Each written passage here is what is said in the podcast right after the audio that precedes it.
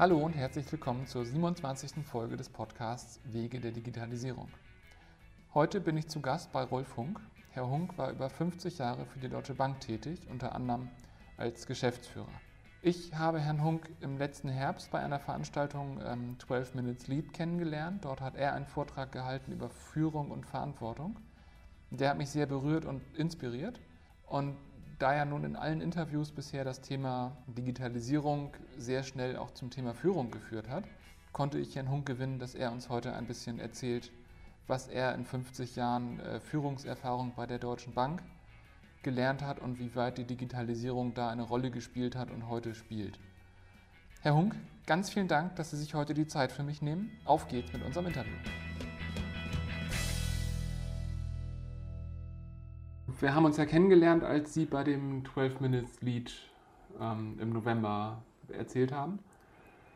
Und da fand ich einfach Ihre Perspektive so unglaublich spannend, weil Sie jetzt 50 Jahre Deutsche Bank am Stück haben und, und weil halt bei diesem Digitalisierungsthema ähm, das Thema Führung eigentlich immer durchkommt. Also dass Digitalisierung eigentlich immer nur so der, der Stein des Anstoßes ist und dass eigentlich dahinter aber Kultur, Führung und so weiter steckt.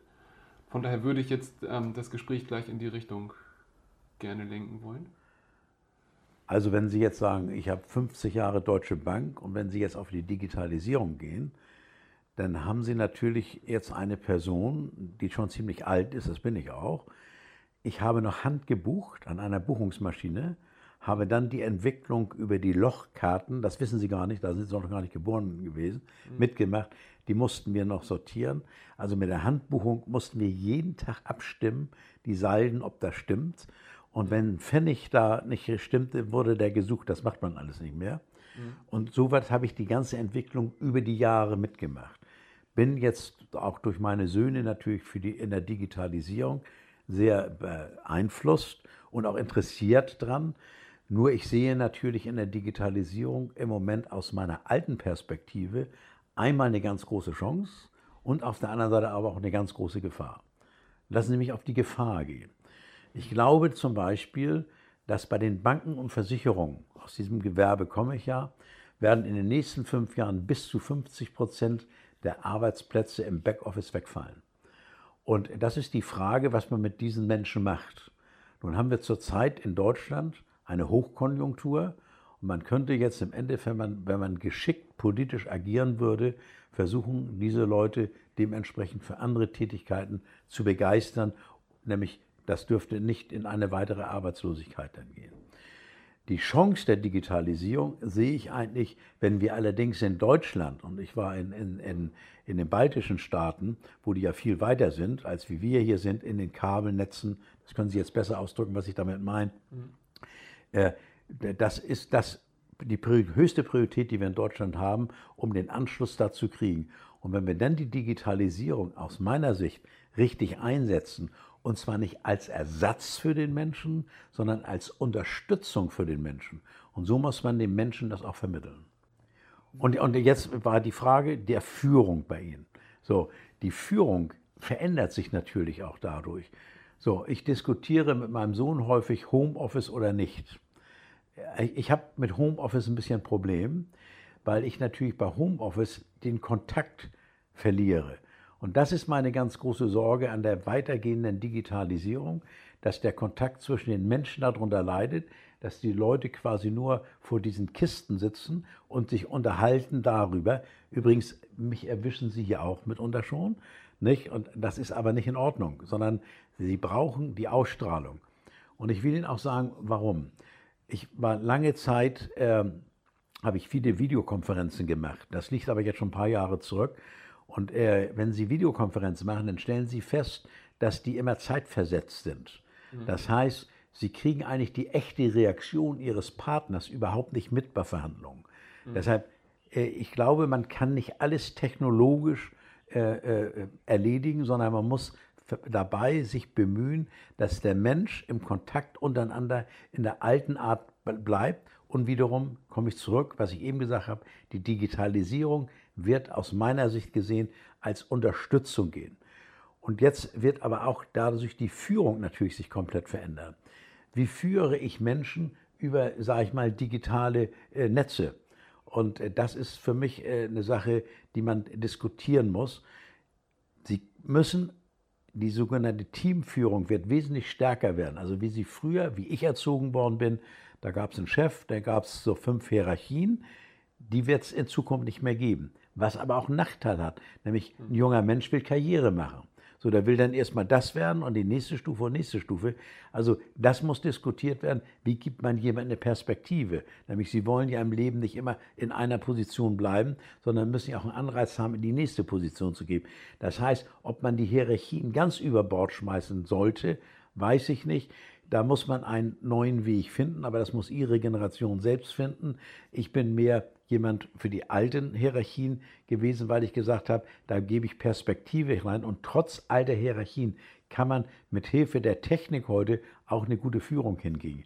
Wichtig ist allerdings, dass wir wieder mehr Führungspersönlichkeiten kriegen, die sich aber auch für ihre Mitmenschen einsetzen. Lassen Sie mich das an einem Beispiel sagen. Wir haben zum Beispiel, wenn wir Leute mal umsetzen müssen, das heißt, weil die Abteilung äh, damals geschrumpft ist und dann mussten sie woanders hingehen. Dann habe ich das nicht so gemacht, dass ich der Personalabteilung gesagt habe, schreibe Ihnen jetzt einen Brief, dann muss ein anderer hingehen, sondern ich habe den vorbereitet darauf. Ich bin, hab, bin eingegangen auf den Menschen und habe ihm dann geholfen, in den nächsten Bereich zu gehen, sodass er mit einer gewissen Begeisterung hingeht. Wenn er jetzt nur einen Brief kriegt, beziehungsweise nur ganz kurz gesagt, Sie müssen jetzt ab morgen dort arbeiten, dann ist ein Frust da. Und wenn jemand gefrustet ist, leistet er nicht mehr. Wie begeistern wir in Zukunft mit Hilfe der Digitalisierung den Menschen am Arbeitsplatz? Das wird ein Problem sein. Und ich darf Ihnen sagen, ich habe gerade vorgestern Amazon hier in Winsen besucht. Das ist ja auch da alles digitalisiert. Und wie ich die Leute da in den Käfigen gesehen habe, die ja konzentriert da arbeiten, da frage ich mich, wie kann man die Menschen eigentlich damit begeistern? Und da sehe ich gewisse Probleme drin, die dazu führen wird, dass wir sozial, äh, sozialpolitische Probleme kriegen. Also bin ich total bei Ihnen und da frage ich mich jetzt, also meine Perspektive auf das Thema sind jetzt 15 Jahre Arbeitsleben. Ja. Ähm, verändert sich das jetzt gerade erst in der, in der Geschwindigkeit oder haben Sie das im Prinzip über, über, die, über die Jahrzehnte? Also die Geschwindigkeit ist schneller geworden, aber die Veränderung gab es immer. Also wir haben immer, also was ich in, in 50 Jahren Deutsche Bank für Veränderungen mitgemacht habe, das ist unwahrscheinlich. Nur die Geschwindigkeit nimmt zu und die Zyklen werden kürzer. Mhm. Und wir kommen ja jetzt auch zu dem Thema durch die Digitalisierung, zu der, wie, wie nennt sich das, künstliche Intelligenz, wie heißt diese, ähm, dass, dass der Computer quasi immer stärker mitdenkt. Mhm. Und da muss man natürlich aufpassen, dass er nicht besser wird als der Mensch nachher. Also da sind natürlich Risiken drin, die man also machen kann und da wird auch wahrscheinlich Schindluder mitgetrieben. Aber diese Entwicklung, die ist so schnell geworden und deshalb ist es für ihre Generation wesentlich schwieriger, dem standzuhalten. Und da ist meine ganz große Sorge, auch wenn Sie nicht, also sage ich mal, einen Ausgleich dazu haben, oder ich will anders sagen, wenn ich früher einen Entscheidungsweg hatte, will ich Ihnen sagen, wie ich es gemacht habe. Ich bin in, in der Regel in der Woche, ganze Woche auf Reisen immer gewesen, weil ich nicht nur in Hamburg tätig war, in Frankfurt, überall. So, und dann habe ich Sonntagnachmittag ab 16 Uhr am Schreibtisch hier gesessen und habe mir einen Plan gemacht, was ich nächste Woche machen will. Das ist heute fast gar nicht mehr möglich, weil die Veränderung so schnell ist. Sie müssen das permanent verändern. Da kommt aber eine Hektik aber auch äh, auf und diese Hektik führt zu Fehlentscheidungen. Das heißt, die Schnelligkeit, die durch die Digitalisierung kommt, hat Risiken auch in Fehlentscheidungen. Weil jeder, es werden die Folgen der Entscheidung nicht mehr durchdacht. Das heißt, sie sitzen nicht mehr am Schreibtisch sondern sie sitzen nämlich an, am PC, wo einer im Chat sagt, wir müssen die und die Entscheidung haben und sie entscheiden gleich. So. Und ich, ich kann nur appellieren, auch für die Zukunft, nehmt euch genug Zeit für Entscheidungen und nicht jetzt spontan immer sagen, so wird es gemacht, so wird es gemacht. Man sollte eine Entscheidung überlegt treffen und auch überprüfen, ob diese Entscheidung richtig ist. Und ich glaube, das kommt zu sehr viel Fehlentscheidung. Übrigens merken Sie das im Moment sehr stark in, in den politischen Auseinandersetzungen wie, wie, wie die im, im, in den Fehlentscheidungen dadurch zustande kommen, weil sie die Sache mal so, mal so auslösen. Das tun sie aber nicht bewusst, sondern unbewusst, weil sie im Grunde, sage ich mal, in der Schnelligkeit, äh, das können sie gar nicht so schnell abspeichern. So, aber die, die, äh, die Medien sind ja brutal, die zeichnen das auf, dann ist das, wie sie es mit mir jetzt auch machen, das ist im Wort und Ton dort. Mhm. Und deshalb ist die Gefahr, dass wir zu schnell machen. Genauso hat die Digitalisierung an den Kapitalmärkten natürlich auch ein Risiko drin. Nämlich denken Sie mal dran, wenn Sie mal zeitweilig am falschen Knopf drücken und statt eine Million mal zehn Milliarden überweisen. So ist alles schon passiert. So, die Kontrollsysteme sind zwar da, die merken das relativ schnell, vielleicht auch mal einen Tag später, weil die Gegenbuchen da, das alles nicht weltbewegend, aber trotzdem kann damit Schindluder kommen. Wir müssen aufpassen, dass wir die Schnelligkeit unseres Denken nicht durch die Digitalisierung bestimmen lassen. Und würden Sie sagen, dass das, also ich meine, das kann man ja sagen, 1970 hatte man diese technischen Mittel nicht. Ja. Aber hätte jemand damals mit den gleichen Mitteln, wäre der genauso überfordert gewesen mit dieser Geschwindigkeit?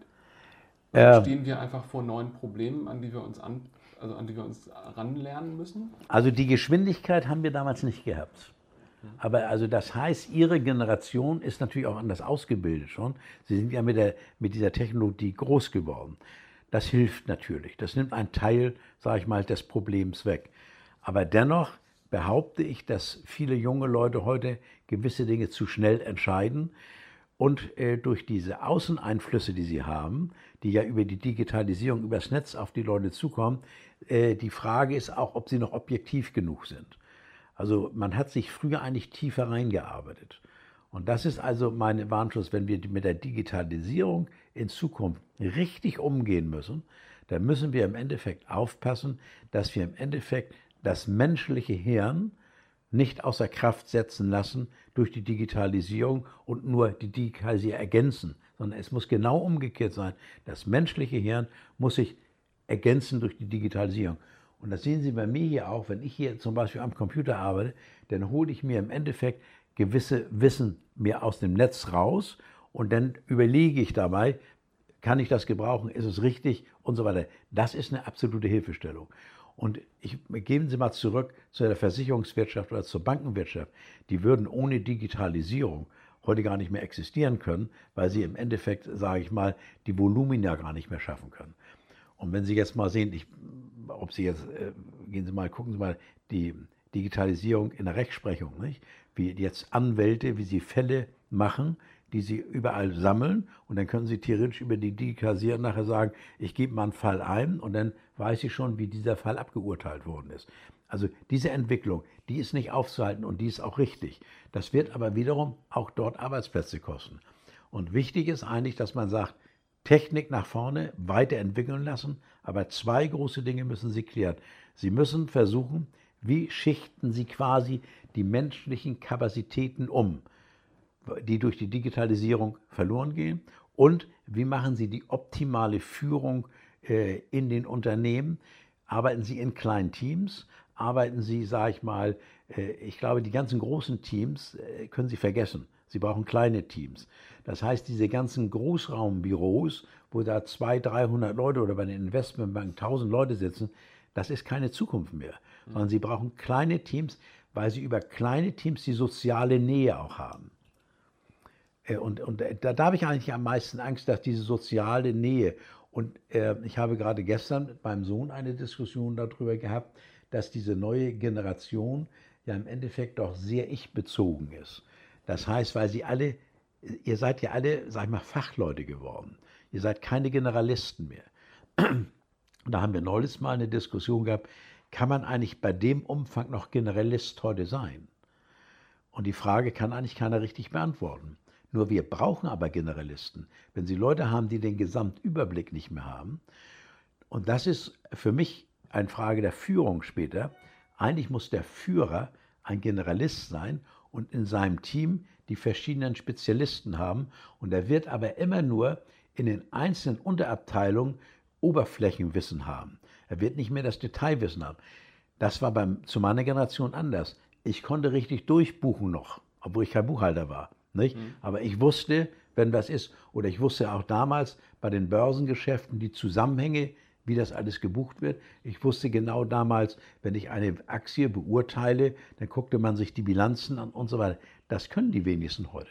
Das ist das Problem, was wir übrigens auch bei vielen Journalisten heute haben.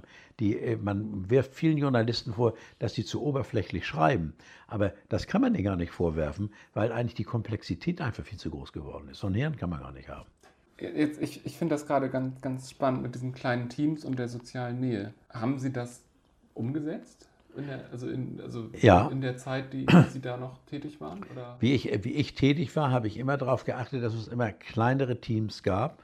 Und ich habe immer größere Teams versucht äh, zu bekämpfen, aber nicht immer mit Erfolg. Ich habe zum Beispiel auch immer gegen eine zu starke Zentralisierung in den Großbetrieben gekämpft, mhm. weil, ich, ähm, äh, weil da geht ein Teil dieser Sachen nämlich verloren. So, und äh, Sie können zum Beispiel, äh, also die Zukunft zum Beispiel, liegt, äh, Sie merken das auch, äh, gerade in Ihren, äh, ich kriege das ja bei meinem Sohn das sind alles kleine Teams, die eine absolute Nähe zwischen Chefs und Kunden haben. Da ist also nicht viel zwischen. So, jetzt ist nur die Frage, wie gibt man denen eine Perspektive? Und das ist nicht, und Geld ist nicht die Perspektive. In allen Umfragen, das war vor 20 Jahren, vor 50 Jahren so, eigentlich, die Leute wollen Freude am Job haben. Ich muss den Leuten Freude am Job vermitteln. Und das ist eben die Führung. Ich brauche, die Führer müssen äh, Leute sein, die motivieren. Wie jetzt Müller in, in Moskau für die Fußballweltmannschaft, der eine optimistische Haltung darstellt. So, und, und die Leute mitzieht. Und das muss, und da muss man, glaube ich, wenn nicht jetzt Digitalisierung weiterentwickelt, da muss ich als Führungsverantwortlich auch weiterentwickeln. Sind eigentlich meine Führungskräfte wirklich so ausgebildet, dass sie die Leute mitziehen, mitreißen und so weiter? Man begeistert es. Also angenommen, Sie hat jetzt, haben eine Idee und jetzt wird ein Projekt draus gemacht, was Sie programmieren müssen. So, und da muss man alle, die müssen so heiß sein, das Richtige zu programmieren und Ideen reinzubringen. Und dann sind die auch dabei. Dann ist denen auch, dann brauchen Sie keine Hierarchien, sondern dann begeistern Sie sie übers Projekt. So, mhm. und ich glaube, das ist die neue Führung, über die Projekte die Leute zu begeistern für das Projekt und dann ziehen sie damit und dann bringen sie auch Höchstleistung. Also erlebe ich auf jeden Fall im Alltag also dass das genau so ist. Dieses Thema, ich, ich komme da nochmal drauf zurück, kleine Teams. Also wenn man heute so in äh, agile Entwicklung und also alles, was so Trendthemen sind, guckt, dann, dann wird genau das propagiert. Jetzt haben Sie gesagt, Sie haben das schon, schon immer so versucht umzusetzen. Ja. Das, mich motiviert das gerade. ich habe immer, ich habe immer, früher gab es ja zum Beispiel bei uns sogenannte Beratungsteams. Und die haben ein Kundenklientel beraten, wie Sie auch, ob Sie nun Finanzen machen oder programmieren, das ist völlig egal. Sie beraten Menschen. So, und dann habe ich versucht, den Leuten möglichst viel Unterstützung zu geben. Aber, und jetzt kommt aber, ist, Sie müssen den Leuten eine Kompetenzfreiraum geben. Das heißt, Sie müssen den Leuten Vertrauen geben.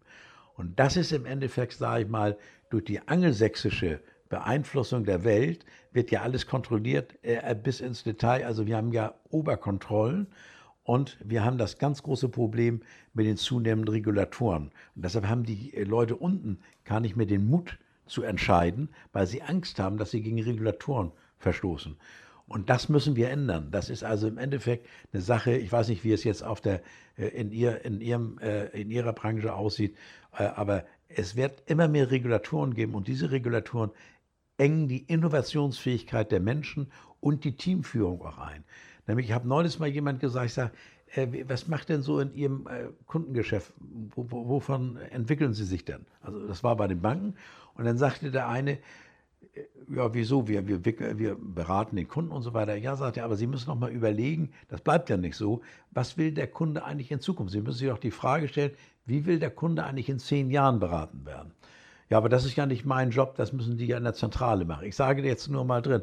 Ja, sage ich, aber die in der Zentrale haben doch überhaupt keine Ahnung vom Kunden, der da vorne ist. Also Sie müssen doch mit Ihrem Gespür sagen können, so, und dann müssen Sie sich doch mal was überlegen und sagen, das könnte es sein und müssen das nach oben bringen. So, da haben die Leute viel zu viel Angst vor. So, mhm. und ich würde immer, und deshalb bin ich so begeistert, gerade in, in Ihrer Branche sind ja sehr viele kleine Teams, die begeistern sich über die Projekte und dann bringen sich natürlich auch geistig ein und sagen, das könnte man noch machen, das könnte man noch machen und damit werden sie erfolgreich sein. Das heißt, die großen Einheiten sind eigentlich zum Sterben verurteilt. Die mhm. Kleineinheiten werden das machen. Ich muss natürlich über große Einheiten, über Konstruktion die Kleineinheiten bündeln, das ist ganz klar. Und da kommen natürlich dann aber auch wieder Hierarchien rein. Und da müssen die Leute aus den Kleineinheiten in die großen Einheiten wachsen und nicht Seiteneinsteiger aus der Uni dann in die großen Einheiten gehen, die gar nicht wissen, was unten passiert. So, mhm. das ist das große Krux dieses Großunternehmer. Ob sie ja. Chemieunternehmen sind, ob sie Versicherungen nehmen, ob sie Banken nehmen, ob sie Auto, die, diese Seiteneinsteiger, die dann von der Uni kommen, die sicherlich sehr viel gelernt, aber gar nicht wissen, was unten passiert, die sollen jetzt plötzlich dann dort oben die richtige Entscheidung treffen. Sie müssen die Leute, und deshalb haben sie dann auch wieder über die Teams eine Hierarchie nach oben. Wer dann sagt, ich will mal ins obere Management, der geht dann über die Teams äh, nach oben. Also insofern kann man da auch sogar, das was ich sage, eine gewisse Hierarchie wieder reinbauen. Nur ist etwas anders wie früher, waren sie ja meinetwegen Bevollmächtigter, Progrist, Abteilungsdirektor, Stellvertreter, Folge, so, sowas gab es aber. Und dann hat mein Sohn mir neues Mal gesagt, also mit den Titeln, das ist alles Quatsch da widerspreche ich, die Eitelkeit der Menschen bleibt. Man will schon, sage ich mal, nachher äh, Weißmanager und wie, sie, wie, wie man das in der Elektronik, äh, weiß ich jetzt nicht. Man will schon Titel nachher irgendwo haben, dass man die Leute so ein bisschen begeistert. Aber da ist für mich der entscheidende Faktor, dass man die Führung, sage ich mal, so anpasst, dass sie mit der Digitalisierung konform geht und dass man aber drei Dinge macht. Einmal, ich muss Vertrauen aufbringen in die untere Gruppe, dass, das, dass die nach oben wächst. Dann muss ich im Endeffekt Folgendes tun, dass ich die Leute auch fördere, aber fördere in Menschenführung.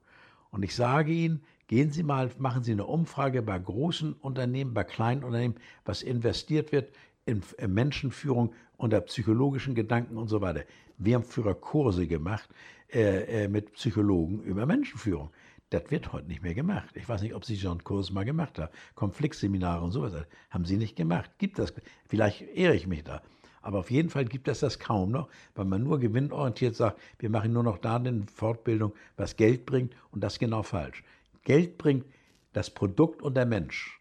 Mhm. Und deshalb muss ich in beiden investieren. In Produkten investiert ihr alle, wunderbar. Aber in den Menschen investiert ihr einfach in der heutigen Generation zu wenig.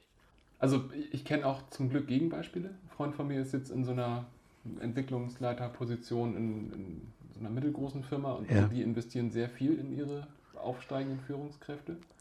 Und gut, ich habe mich irgendwann selbstständig gemacht und ich bin da reingewachsen. Also ich ja, Sie haben, Sie haben, Sie haben gelernt bei, bei einem äh, Training by the Job. Aber, ja, genau. aber das ist gut, bei den großen Firmen, ob sie jetzt meinetwegen Commerzbank, Deutsche und Allianz ist, die machen das auch. Aber äh, die, die machen das im Endeffekt nach meiner Ansicht heutzutage falsch, weil sie an der Basis nicht unten anfangen, sondern irgendwo vom Mittelbauch hoch anfangen.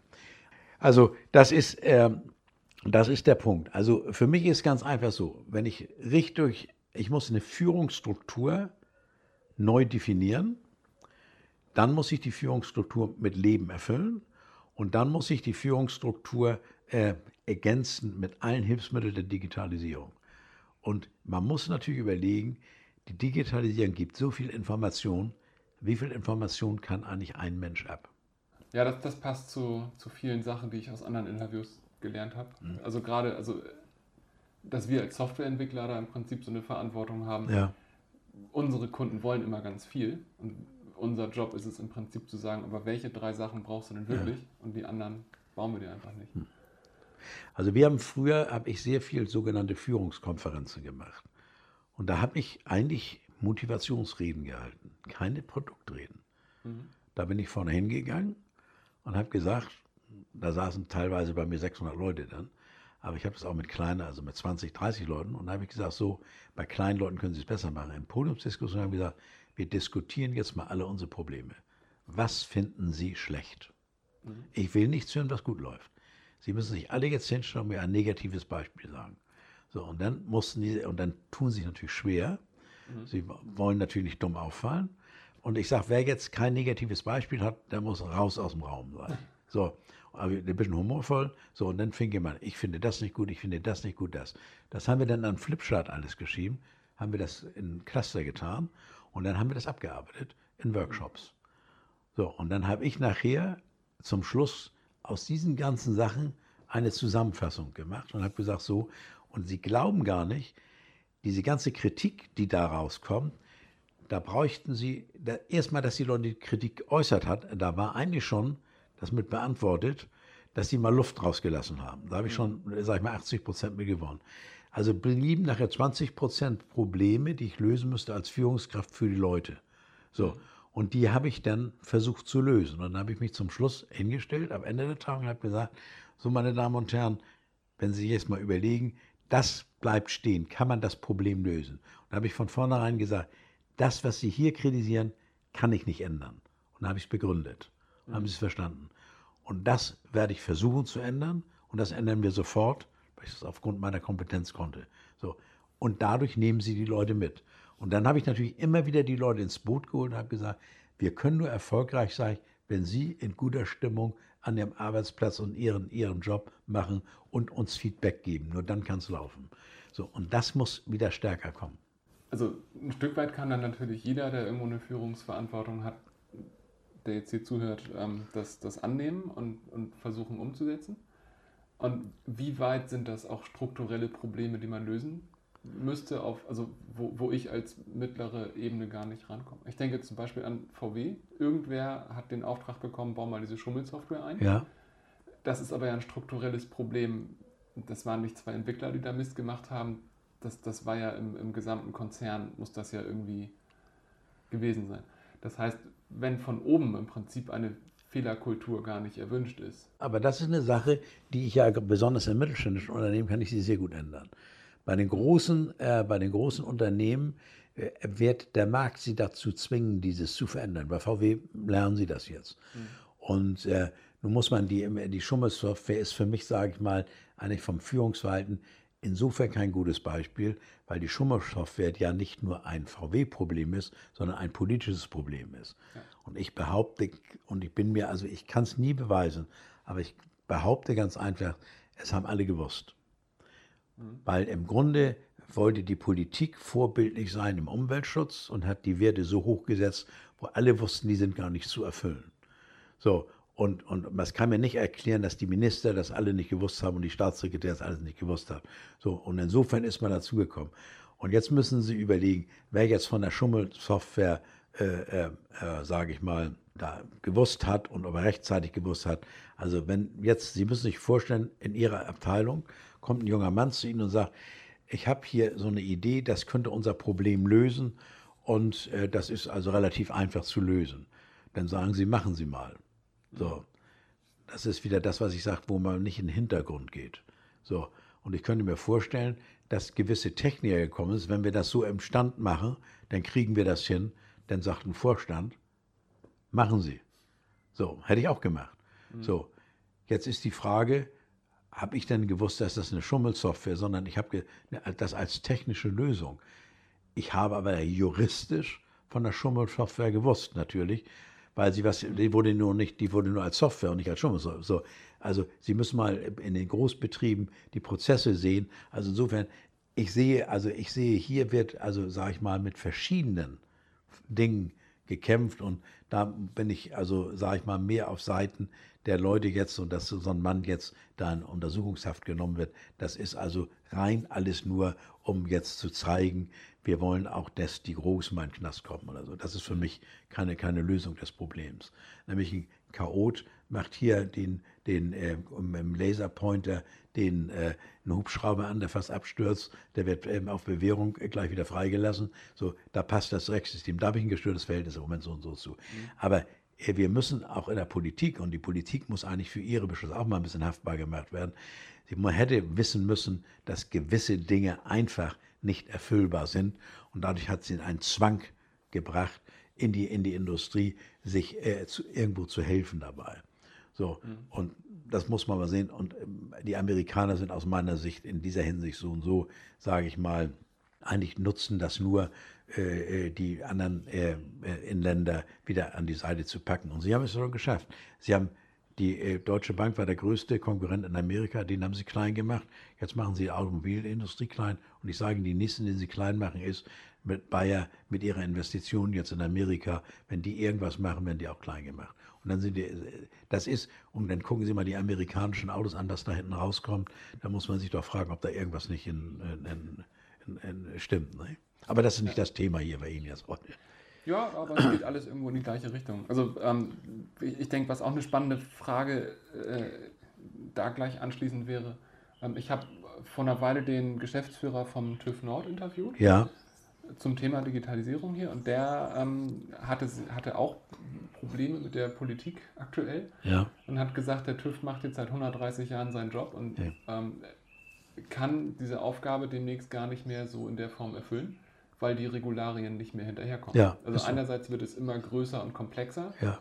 andererseits ist es nicht aktuell. Nee, dass man die, die Regularien, die kommen ja hinterher, die machen ja zu viel. Sie haben ja zu viel Regularien langsam, dass sie die gar nicht mehr umsetzen können. Also wenn, wenn ein Wertpapierberater einer Bank heute einen Kunden berät, dann muss er fast einen Juristen dabei haben. Und der Kunde ist auch entmündigt. Nämlich der Kunde, ich habe neulich, wollte ich was kaufen hier online, das dürfte ich nicht mehr, durfte ich nicht mehr kaufen, äh, weil das im Endeffekt aus irgendwelchen Gründen nur noch für institutionelle Anleger ist. Also da ich, bin ich eigentlich wütend drüber, ich bin noch alt genug zu sagen, was ich kaufen will, was ich nicht kaufen will. Genauso, wenn Sie heute über 70 sind und wollen Kredit, kriegen Sie keinen Kredit mehr. Ich meine, das ist, weil Sie nicht mehr auf Sicherheiten abstellen, sondern Sie stellen auf ähm, Einkommensentwicklung ab was zum Teil auch richtig ist, aber trotzdem, das sind also, da- das muss man doch einer Bank selbst überlassen, das kann man doch nicht alles regulieren. Und das Problem, was wir auch haben, dass die Kunden ja denken, die Banken sind so stur und die Sparkassen sind so stur. Die haben äh, die, Regula die Regulatorik ist dermaßen verrückt geworden, so überzogen. Und da toben die sich in Brüssel und in, in, in Berlin aus. Und da sind Leute, die erlassen die Dinge, die also nach meiner Ansicht nur immer wieder Teile der Zusammenhänge wissen und als Generalist gar nicht überlegen, was sie damit anrichten. Oder bauen sie doch mal heute in Deutschland. Regen sich über die steigenden Baupreise in Deutschland. Ich bin im Beirat einer, einer äh, äh, Ber- Beratung einer Immobiliengesellschaft. So, wenn Sie heute mal die Regulatoren etwas reduzieren würden, würden Sie wahrscheinlich 10% billiger bauen können. Und ist das dann ein Branchenproblem? Also betrifft das jetzt Banken, Versicherungen, Bauwesen? Ist oder? überall. Gehen Sie in Medizin. Gehen Sie in die Medizin rein. Das ist Automobilindustrie. Dieser diese Skandal ist ja über diese Regulatorik gekommen, über die, Anf die Anforderungen. Wir wollen so und so viel sagen. Dass wir in der Umwelt was tun müssen, was wir reduzieren müssen, ist, ist klar. Aber das muss ich, muss ich anders machen. Das muss ich dann eben sagen, ich muss es realistisch machen. Und Sie haben ja jetzt, glaube ich, 2020 die, die, die, die Ziele schon kassiert politisch. So, weil Sie selbst merken, das funktioniert so nicht. Sie können nicht auf der anderen Seite Wachstum haben. Sie können nicht auf der anderen Seite, sage ich mal, es muss sich alles weiterentwickeln. Sie, Sie versuchen größere Städte zu machen und um Wohnungen überall zu schaffen. Und umso mehr Wohnungen Sie machen, umso weniger Umwelt. Äh, äh, äh, Sie bauen zwar umweltbewusst, aber durch die engen Straßen haben Sie natürlich eine ganz andere Luftbildung und so weiter. Aber wie in Hamburg jetzt zwei Straßen da, da abzusenken, ist, ist für mich also bundesdeutscher Schwachsinn. Also das, das, was das auch wieder kostet, nicht? gucken Sie sich auch in Hamburg mal diese Idiotie mit den Radwegen an. Nicht? Jetzt werden permanent Radfahrer totgefahren, aber ich muss Ihnen ganz ehrlich sagen, wenn, früher haben Sie Radwege gehabt, die, die von der Fahrbahn getrennt waren. Jetzt haben Sie sie auf die Fahrbahn gebracht. Das machen Sie ja nicht, um die Radfahrer auf die Fahrbahn zu bringen, sondern um den Verkehr zu beruhigen. Nur Sie beruhigen den Verkehr nicht, weil die Leute immer wieder unter Zeitdruck stehen und, und dass wir andere Technologien auch haben. So, aber kann ich mich stundenlang darüber aufregen. Das passt aber jetzt nicht zur Digitalisierung hin. Ja, aber es hängt ja alles irgendwie zusammen. Also äh, da- das macht diese Gespräche so spannend, dass man irgendwie von diesem Wort Digitalisierung ausgeht. Ja, die Digi- Digitalisierung ist natürlich, wenn Sie jetzt mal gucken, ich war, wo war das irgendwo in den ba- baltischen Staaten, da kriegt ja die Mutter, wenn der Junge zur Schule geht, nicht zur Schule kommt, hat die gleich eine digitale Meldung. Ne? Die sind also, die sind so vernetzt dabei und da sind wir ja ein fast Entwicklungsland in Deutschland. Ne? Ja, Und wir haben natürlich auch mit der Digitalisierung den sogenannten, wie nennt sich das, Datenschutz. Und das, was darf ich weitergeben, was darf ich nicht weitergeben. Auch das wird wieder übertrieben. Jetzt ist doch diese neue Verordnung gekommen, wo jeder, da habe ich nur gedacht, was ich hier in meinem PC gekriegt habe, um dazu zu machen. Ich habe natürlich diese ganzen Werbeblocks genutzt, jetzt mal dazu abzubauen, weil ich nicht mehr so auf dem, auf dem äh, haben will. Aber da muss man sich wirklich fragen, ist das überzogen? Ist es ganz bestimmt, ja. Genauso, wenn Sie jetzt mal gucken, die Diskussion über Überwachungskamera. Ich meine, alles, was der Sicherheit dient, das ist für mich nicht zu diskutieren. Das, das kann ich machen. So, und dann sollen Sie mich doch aufnehmen, wenn ich über den Jungfernstich rübergebe. Nicht? Und äh, äh, ich meine, da er bietet doch die Technik eine enorme Chance, die Welt sicherer zu machen. Ja, wobei an dem Punkt muss ich sagen, gibt es halt die, die Studien, die ja sagen, es ändert ja nichts. Also Beziehungsweise es kommt darauf an, wie man Also Sie kriegen Täter schneller, weil Sie, wenn, wenn, wenn Sie Leute Sie filmen, solche Sachen. Sie ja, also, wenn man die Daten nutzen darf. Meiner Frau ist am Hauptbahnhof das Portemonnaie geklaut worden und die Daten durften sie nicht nutzen, weil das wird nur für äh, Raub und nee, Mord und Totschlag und ich Ja, ist gut, aber das, da würde ich gegen angehen. Das ist im Endeffekt, sage ich mal, wer eine Straftat begeht, das ist doch für die relativ einfach, die, die, das dann rauszukriegen.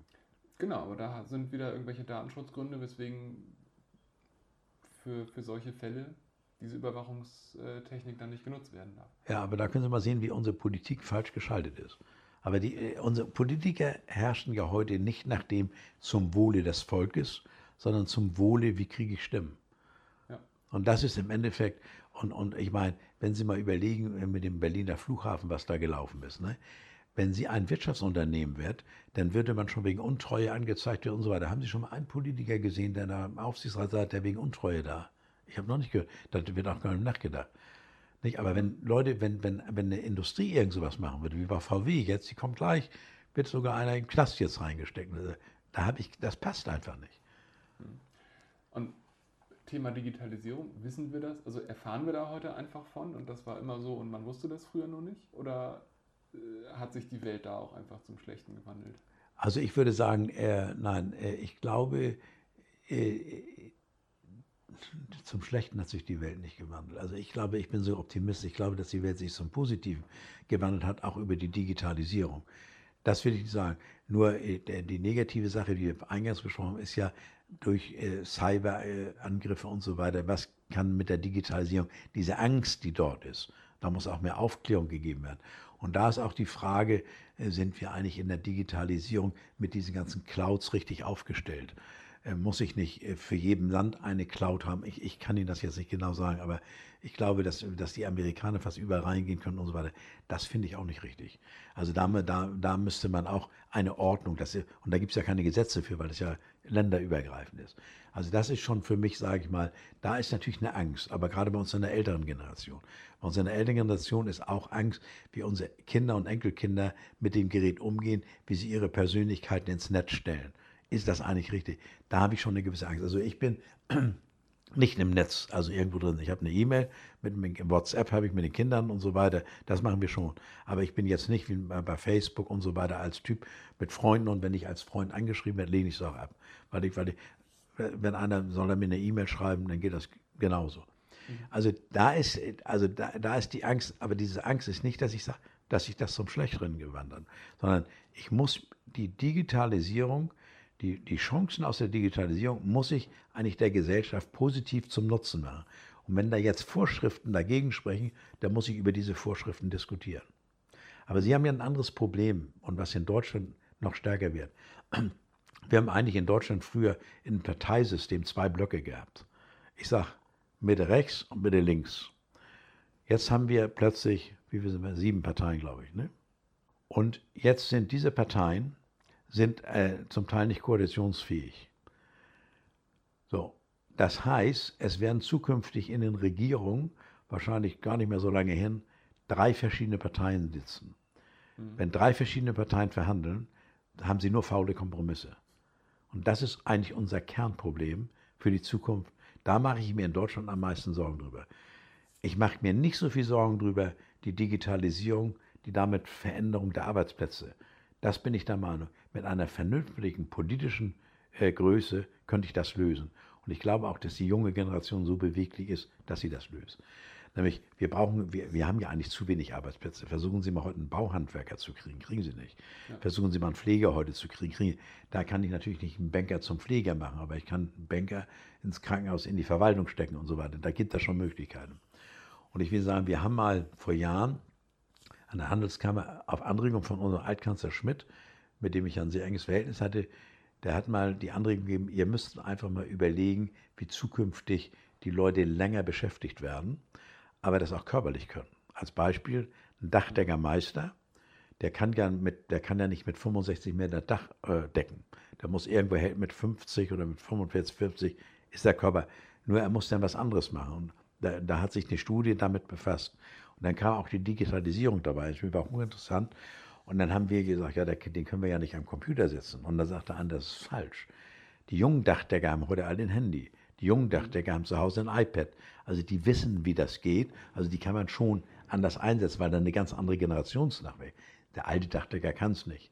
So, der wird auch demnächst pensioniert. Aber da die Leute wahrscheinlich alle bis 70, 72 arbeiten werden auf Sicht, das war damals schon, das würde man heute gar nicht politisch diskutieren können, äh, haben wir gesagt, die, man kann mit Hilfe der Digitalisierung solche Leute auch im Endeffekt, sage ich mal, in Lohn und Arbeit halten. Und ich habe das ja jetzt bei Amazon gesehen, wie viele Leute dort am Computer sind, wenn die Waren da gesteuert werden. So, mhm. das ist also eine Tätigkeit, die man sicherlich relativ schnell mit dementsprechenden Ausbildung lernen kann. Und insofern ist die Umschichtung dort durch die Digitalisierung der Arbeitsplätze, die neuen Arbeitsplätze, die entstehen, die sind auch Möglichkeit. Gut, wenn einer jetzt wie bei Ihnen programmiert, das ist ja schon etwas anspruchsvoll, da muss ja schon ein bisschen wirtschaftsmathematische Grundkenntnisse haben, sonst funktioniert die Sache nicht. Aber sicherlich brauchen Sie natürlich auch Vertriebsleute nachher, die im Endeffekt dies verkaufen, das Produkt, was Sie machen wollen. Also das gibt genügend Möglichkeiten dabei, nämlich Sie werden vermutlich Ihre Programme nicht übers Internet verkaufen, sondern Sie werden die Probleme des Kunden aufnehmen und mit dem Problem des Kunden, die Sie aufnehmen, werden Sie dann die, Pro, äh, die Pro, äh, Programme gestalten und, und äh, programmieren quasi. Und insofern, also deshalb würde ich das Wort sagen, die negative Entwicklung, die Digitalisierung, dass die Leute Angst vor gewissen Dingen haben, da ist sicherlich eine Möglichkeit, dass da ein bisschen ihre Branche stärker aufklären sollte. Nicht? Dass man sagt, wo sind die Gefahren der Digitalisierung? Zum Beispiel der Flughafen in Hamburg, wie der Stromausfall, den sie dort hatten. Da habe ich gerade miterlebt, ich bin gerade gelandet da, die vorletzte Maschine. Äh, äh, da hat man natürlich auch zuerst dran gedacht, dass es ein Cyberangriff war. Nicht? Mhm. Nee. Und, äh, und dass da jetzt so zwei solche Stromkabel da so nah beieinander sind, dass das in solcher Wert passiert, dürfte eigentlich im Rahmen der Digitalisierung nicht passieren, dass man nämlich versuchen könnte mit Prüfmöglichkeiten, das werden sie jetzt wohl auch tun, dass man sowas dann immer prüfen kann und bevor das bricht, dass man dann das macht. Also das ist schon, äh, sage ich mal, und wenn ich jetzt sehe, auch in meinem Auto, ne, das, mein Auto kann alleine fahren, wenn, wenn das dürfte, ne? obwohl ich das vielleicht gar nicht will, aber, aber ich bin natürlich sicherer mit, der, mit den ganzen digitalen Verbindungen, die ich da drin habe. Nämlich, wenn ich zum Beispiel auf der Autobahn fahre und fahre schneller, dann habe ich den Piloten bei mir immer eingeschaltet, auch wenn ich den übertreibe. Aber wenn ich jetzt plötzlich äh, einen Herzinfarkt kriege, wird er selbst bremsen. Mhm. Das würde er nicht tun, wenn ich, wenn, ich, wenn ich das Ding nicht hätte. Also äh, deshalb sage ich, also ich bin eigentlich ein Anhänger der Digitalisierung und sage jetzt einfach, wir müssen es weiterentwickeln, wir müssen aber auch die Basis dazu haben, dass wir die Digitalisierung überall benutzen können. Und da können Sie zum Beispiel auch diese Landstriche, die aussterben, weil die jungen Leute weggehen, wenn ich da eine gute Vernetzung habe, dann hätte ich da gar kein Problem, dort auch eine Firma hinzusetzen, die sagt, wir machen das von hier aus und einmal die Woche fahren wir zu unseren Kunden. Dann kann ich mich auch billiger irgendwo etablieren als in, in einem sehr starken mieteorientierten Hamburg. So. Also da kommen auch noch Entwicklungen rein, die also eine Chance geben. Also wie gesagt, für mich als im alter Mann sage ich, ist eigentlich die Digitalisierung für, äh, für die neue Generation zukunftsorientiert. Nur ich muss sie richtig nutzen. Aber nochmal, ich darf den Menschen dabei nicht vergessen. Und deshalb, ihr braucht dringend Leute, die zwischen Digitalisierung und Führung im Endeffekt als Generalisten den richtigen, die richtige Klammer herstellen. Das war die 27. Folge unseres Podcasts Wege der Digitalisierung. Heute mit Herrn Hunk, der aus seiner 50-jährigen Erfahrung in der Führung der Deutschen Bank berichtet hat. Herr Hunk, ganz vielen Dank für Ihre Zeit und für das ganze Wissen, das Sie uns heute weitergegeben haben. Ich bedanke mich fürs Zuhören. Diese Folge gibt es wie immer auf wegederdigitalisierung.de. Das hier ist die 27. Folge. Wenn ihr Fragen oder Anmerkungen habt, schreibt uns gerne einen Kommentar in den Blog oder schreibt uns bei Facebook oder Twitter und teilt natürlich diese Folge gerne in euren Netzwerken. Vielen Dank fürs Zuhören und bis zum nächsten Mal.